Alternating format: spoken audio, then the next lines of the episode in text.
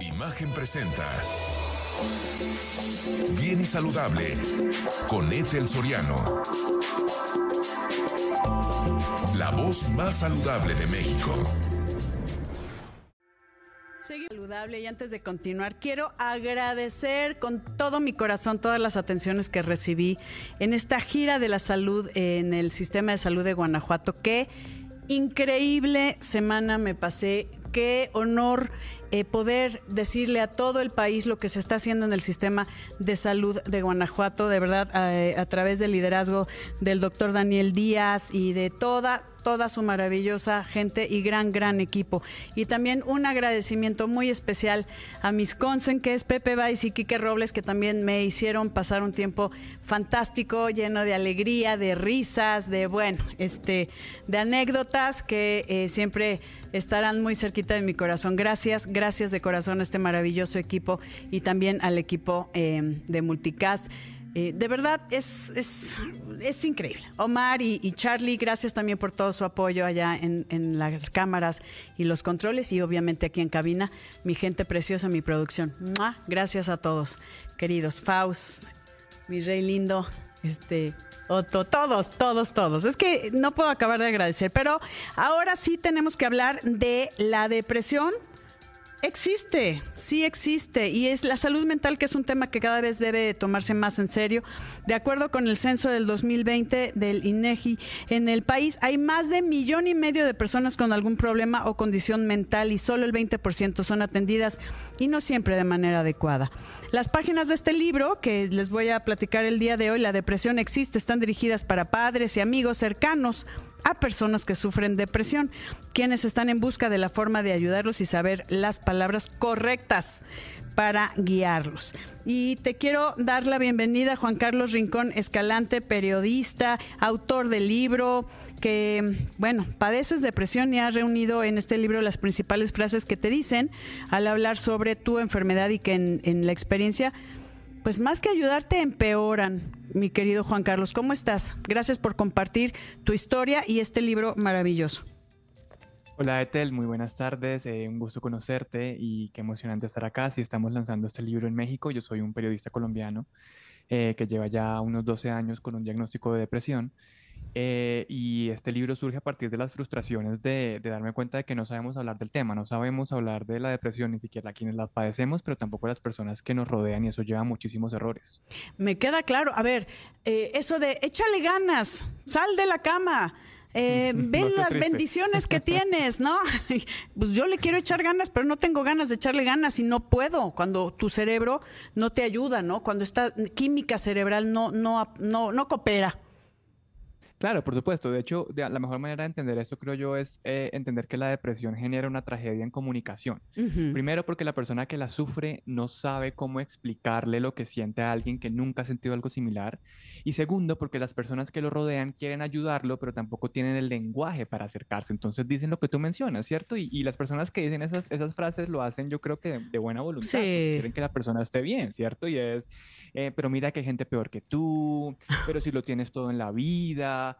Eh, no estés triste, eh, no será más bien que te falta, no sé, hacer más ejercicio, sí. comer de cierta manera, un montón de, de, cosas, y sí, muchas veces sí faltan algunas de esas cosas, eh, pero también hay que entender que la depresión es una enfermedad mental, uh -huh. tiene unos procesos biológicos internos, es mucho más compleja que simplemente un Echarle problema ganas. de actitud. Uh -huh. Exacto. Y si tú le respondes a alguien como échale ganas, lo que le va a pasar a esta persona es que se va a sentir juzgada, va a sentir, ah, es que no le estoy echando ganas, es que yo soy un fracaso, es que no merezco estar acá, y termina no contándote más y sufriendo en silencio. Ay, no. A ver, es que sí. qué bueno que lo mencionas y como que nunca habíamos platicado de la depresión desde adentro, eh, Juan Carlos, y eso está, eh, es interesante. Si tú pudieras expresarme, ¿qué sientes? cuando estás en, en este proceso de depresión o cuando tienes un bajón, si lo puedo llamar así. Sí, eso es, una, eso es una gran pregunta porque además la depresión se manifiesta de maneras distintas en las distintas personas que lo sufren. Eh, sin embargo, hay como varios patrones comunes.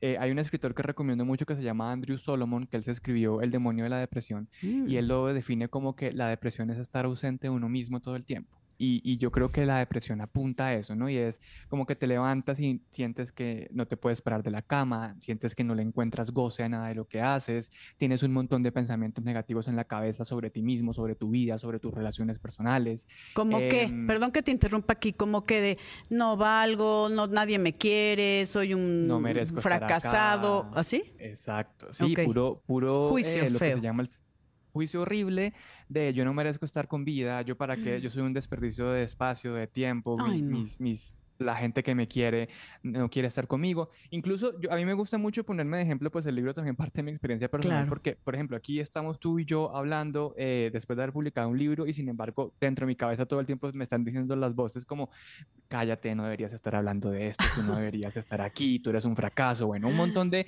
de pensamientos traicioneros que son muy angustiantes. ¿Y cómo lo vences? Ahorita estás hablando aquí en todo México a nivel nacional. ¿Cómo vences eso de que tienes todo y que estás hablando de algo que tú padeces y que a veces es muy complicado tratar de expresarlo para que los demás podamos entender lo que hay dentro de tu cabeza? Claro, ahí es fundamental la terapia, ¿sí? Y, y, ahí un poco lo que yo le digo también a las personas es, miren, esto es un libro hecho con investigación periodística rigurosa a partir de la experiencia de un paciente, pero yo no soy un profesional y, y, entrevistamos a muchos psiquiatras y psicólogos y todos concuerdan en que lo mejor que uno puede hacer es acudir a la ayuda de un profesional, sí. porque eso te ayuda a generar herramientas para identificar cuándo tu mente te miente, ¿sí? Entonces yo ya puedo decirte como, mira, yo escucho a mi cabeza decirme esto, pero también tengo las herramientas mentales para decirme a mí mismo, ven, eh, eso es tu mente que te quiere lastimar, intentemos observar la, realidad, intentemos aterrizarnos en el presente, eh, intentemos hablar con Ethel sin... Sin, eh, sin esta vieja, esta loca de la casa, ¿no? Es como el diablito. Normalmente le decimos la loca de la casa. Exacto, exacto. En la que te dice, no puedes, no, este, ¿qué, ¿qué hago aquí hablando? Pero no hacerle caso. O sea, ya sabes tú cómo no hacerle caso a la loca de la casa. Y sin embargo hay que dejar claro que es difícil. Eh, y, es muy difícil y, para muchas personas eh, el día a día eh, terminan haciéndole caso, porque imagínate una mente, todo el tiempo es la retroalimentación negativa que tienes y además la pesadez en el cuerpo, porque eso es lo otro que, que, no mencioné ahorita. A veces la depresión viene también con síntomas sí, físicos físicos que, que, que, que, son difíciles de evitar. Entonces es, también eh, en el libro lo ilustramos como unos ladrillos que tienes encima y que te aplastan y que no te puedes mover, ¿no? Em, entonces es, es, un, es, muy difícil también porque uno no sabe eh, cómo identificar si lo que está sintiendo son caprichos o son pensamientos negativos o en realidad es que uno es un narrador eh, poco confiable sobre uno mismo. Mm. A ver, pues me encanta que estés hablando de esto, que no le hagas caso a esa mente que te está diciendo que no, porque que no te estoy diciendo échale ganas, sino simplemente tú a través de tus herramientas que has adquirido a través de la terapia de grandes profesionales, ya sabes cómo manejarlo. Necesito que nos guíes por favor, al regreso de una pausa, ¿qué no hacer cuando estás hablando eh, para no causar daño a una persona deprimida? ¿Qué cosas no ayudan y al contrario te hacen sentir peor? Estamos hablando con eh, Juan Carlos Rincón Escalante, la depresión existe. Editorial Vergara, guía para no causar daño cuando hables con una persona deprimida. No se lo pierda, voy a una pausa y regresamos con más. La depresión es una moda. ¿Por qué estás así si lo tienes todo en la vida? No estés triste. Tu problema es de actitud. Todo eso has escuchado, querido Juan Carlos Rincón Escalante, autor de este libro que junto con Cecilia Ramos Lache tienen eh, pues esta, este bebé que es la depresión existe y es una guía para no causar daño cuando hables con una persona deprimida, editorial Vergara, y que pues no, no ayudamos en nada cuando decimos esas cosas. ¿Cómo te, sí podemos ayudar? Sí, la primera recomendación que yo le doy a las personas es dejar a un lado el complejo del Salvador. Y esta es una reacción muy humana. Qué buena está esa, sí, es real. es una reacción muy humana porque cuando alguien que tú amas, entonces imagínate tú un hijo, una hija, un padre o una pareja te dice que está muy mal, pues uno lo que quiere es arreglarle la vida, ¿cierto? Y decirle, mira, haz esto, haz esto, haz esto etcétera. Y la realidad es que no podemos hacerlo. Y la realidad es que no, o sea, si fuera así de fácil, pues no tendríamos 300 millones de personas en el mundo sufriendo depresión. Es una gran eh, epidemia. Esta sí es una gran epidemia. Esta es la pandemia que nos va a quedar, digamos. Se, fue el COVID y aquí seguimos con esto. Sí, sí, sí. Exacto. Y em, Entonces, eh, es importante quitarnos como esos prejuicios y también como todo esto que la sociedad nos ha enseñado sobre la tristeza y sobre el bienestar, ¿no? Y es, ¿cómo estás? ¿Bien o mal? Vemos como todo en blanco y negro y en realidad es que los sentimientos son muchos más, más, más complejos que eso. Entonces, tenemos que entender eso y también reconocer que cuando una persona nos está contando que está mal, eh, nos está abriendo su vulnerabilidad por completo. O sea, es, una, es tal vez el acto de amor más profundo que uno puede hacer y es decirte, mira, te voy a mostrar estos demonios que tengo por dentro, esta oscuridad que tengo por dentro, como la quieras llamar, este dolor que cargo. Eh, y entonces ahí lo que necesitamos es escucha y sobre todo eh, convertirnos casi que en activistas de la empatía radical, ¿no? Y es, es muy probable que tú no puedas entender por qué esta persona está sufriendo. Sí. Es muy probable que tú no puedas ni siquiera imaginar qué es lo que está sintiendo por dentro, pero tienes que eh, prestarle tu empatía para decir, mira, no sé por lo que estás sintiendo, pero lo que sientes es válido. Eso es importantísimo, validar los sentimientos. Eh, y aquí estoy, estoy para acompañarte en lo que necesites, estoy para escucharte en lo que necesites y estoy para recorrer este camino. Y este camino es complejo, este camino implica ir a profesionales, este camino implicará eventualmente también tomar medicamentos. Eh, y yo sé que la gente queda un poquito incómoda cuando yo doy esta respuesta porque no es una fórmula a seguir, ¿cierto? no, no, te estoy diciendo, mira, haz uno, dos y tres y ya. Eh, pero es precisamente como es algo tan complejo, necesitamos unas respuestas mucho más eh, a la altura del reto que implica esto. Claro, fíjate qué fuerte lo estás diciendo. Necesitamos respuestas más, eh, más necesarias para que tú no lo tomes como una agresión de, oye, es que no estás entendiendo lo que estoy sintiendo y que de alguna forma sientas mi apoyo. Exacto, tal cual. Estoy aquí. Ajá. Y es encontrarnos en la escucha, o sea, y, se parece un poco a lo que estamos haciendo incluso en esta entrevista, porque es, es como cómo nos encontramos en, en, algo tan difícil. El libro también es una apuesta para ahorrar meses de conversaciones difíciles, ¿sí? Porque es, mira, estos son los errores comunes que vas a cometer o que has cometido.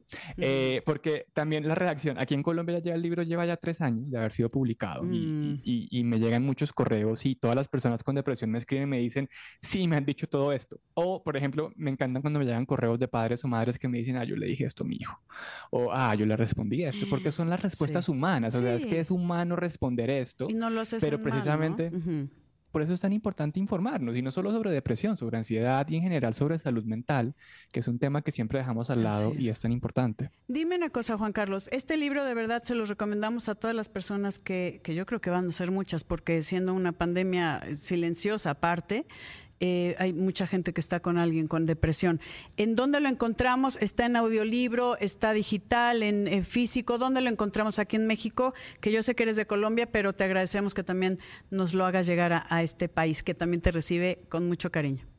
No, me encanta estar en México y ojalá pueda visitarlos en algún día. Sí, mira, el libro está en todas las librerías de allá. Eh, si quieren eh, encontrar enlaces, pueden entrar a la depresión no existe.com y ahí están todos. Está en audiolibro, está en Kindle. Mi recomendación personal es que si lo pueden conseguir impreso mejor, porque las ilustraciones que hizo Cecilia Ramos son bellísimas. Eh, y yo creo que le dan mucho impacto al libro. Es un libro que se lee en hora y media, dos horas. O sea, es pensado con rigurosidad periodística, pero para que lo pueda leer cualquier persona. Está muy lindo. Y está fácil, y yo la verdad Está muy, Exacto. muy, muy padre. Aquí, de verdad, las ilustraciones están geniales. Vale la pena que sí lo tenga. Aquí estoy compartiendo algunas. Y yo te agradezco muchísimo, querido Juan Carlos, que eh, Rincón Escalante, que nos hayas hablado de lo que tú has vivido y cómo manejarlo adecuadamente. Y es una responsabilidad de nosotros hacerlo así, manejarlo adecuadamente y que sepan que aquí tienen un hombro, una mano, y que siempre están nuestros brazos abiertos para ustedes. Muchísimas gracias, querido Juan Carlos Rincón. Un placer. Gracias, gracias queridos amigos. Yo soy Etel Soriano y por favor, por favor, para estar bien y saludable, cuídese. Imagen presentó Bien y Saludable con Etel Soriano, la voz más saludable de México.